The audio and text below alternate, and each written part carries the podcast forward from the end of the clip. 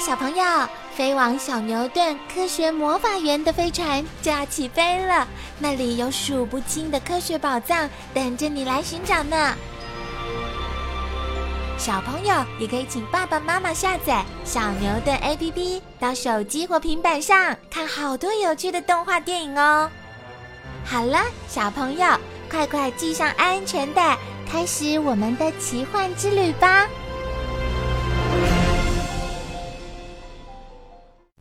长篇特辑：姿态优美的鹅。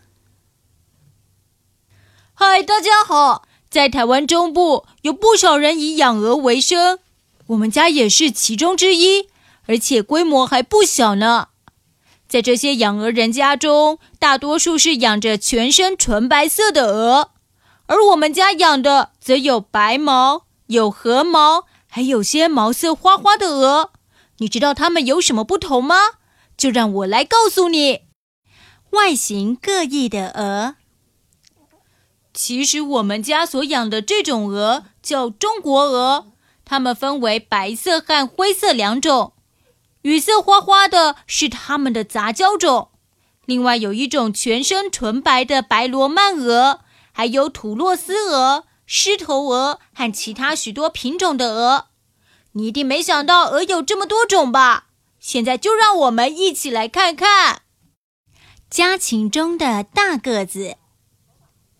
在一般农家所饲养的家禽，像鸡、鸭、鹅中，以鹅的体型最大。和鸭子比起来，鹅的脖子较长，身躯也较为丰圆，身体各部器官则和鸭子相类似，只是它没有嗉囊储存食物。因此，盲肠特别发达。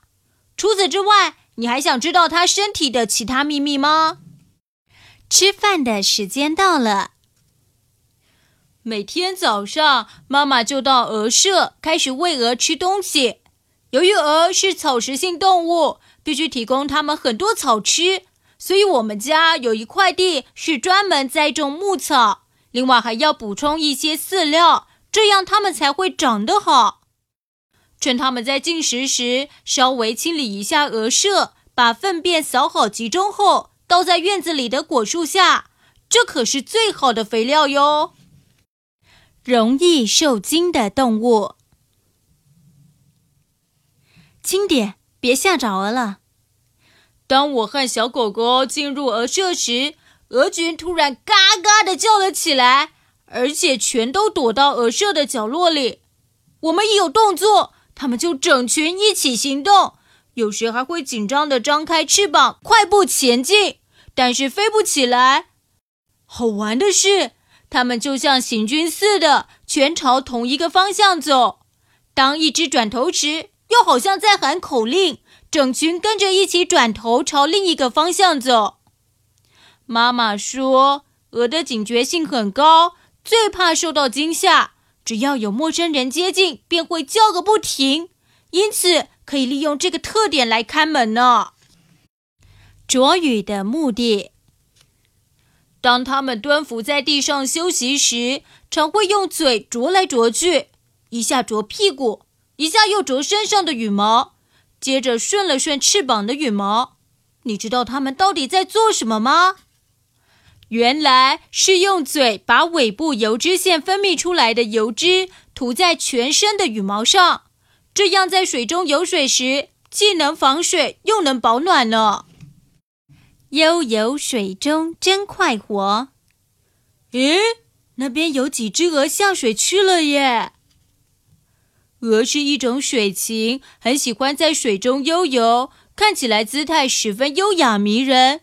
有时他们会缩着脖子在水上呼呼大睡，一副舒服的样子；有时他们也会把前半身钻到水里，只露个屁股在水面上；有时甚至全身钻到水里去，好像在玩耍似的。鹅的结婚进行曲。